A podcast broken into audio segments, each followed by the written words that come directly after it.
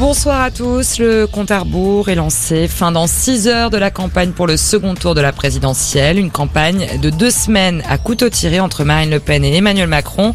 Deux candidats qui ont radicalement changé leur dispositif pour cet entre-deux tours comme nous l'explique Benjamin Morel, politologue, maître de conférence à l'université Panthéon-Assas. On a deux candidats qui ont essayé dans un premier temps de jouer à front renversé, c'est-à-dire qu'on a une Marine Le Pen qui a tenté de se présidentialiser alors que jusqu'à présent elle avait vraiment d'abord été euh, au contact du terrain. Du côté d'Emmanuel Macron, au contraire, eh bien après avoir joué sur la présidentialité euh, lors du premier tour, on a un Emmanuel Macron qui a tenté au contraire eh de se poser comme euh, le candidat d'une forme de proximité pour essayer de corriger ses traits d'image, en notamment retournant sur le terrain encore aujourd'hui et en tentant eh bien, de rencontrer les électeurs. Et pour leur dernier déplacement de campagne, Emmanuel Macron était en meeting à Figeac dans le Lot. Il a prononcé un discours devant plusieurs centaines de militants qui ont fait le déplacement.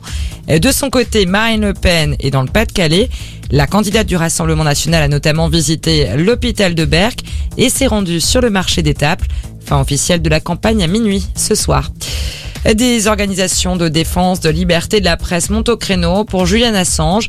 Cette semaine, la justice britannique a autorisé le transfert du fondateur de Wikileaks vers les États-Unis où il risque une lourde peine de prison.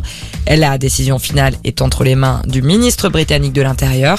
Des organisations lui ont écrit une lettre pour lui demander de refuser cette extradition.